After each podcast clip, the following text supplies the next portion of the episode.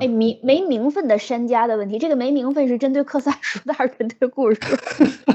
因为太坏了，什么没名分，太可爱了，这个。你最后那一段，你最后那段黄的，就是我一直拽到底了。我看那段黄的，我觉得山山家是个值得。山家跟克萨是什么关系啊？师徒？不是，是是科萨把他救了，恩人，主仆关系吧，算是。对，算是个那个小随从。对，但是相当于山家也是个也是个很聪明的人，他就相当于给科萨找了一个寄托，就说这是你弟弟，找了一个年轻人，十九岁的年轻人说这就是你弟弟。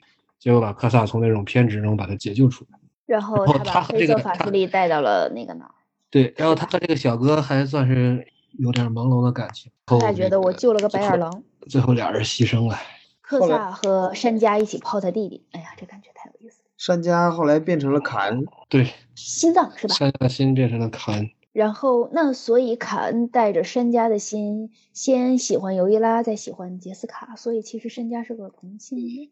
不，他这个没有性别，就是菲利西亚做这些这个这些潜藏密他是没有性别的。哎，这么一说的话，那个尤伊拉和那谁是不是也没没什么？尤伊拉不是和这个克瑞凯瑞克的一个菲利西亚的密探被欺骗了感情了？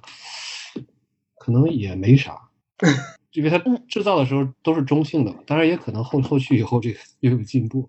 但不会，比如说萨宝的话，明显你她是一个女性啊。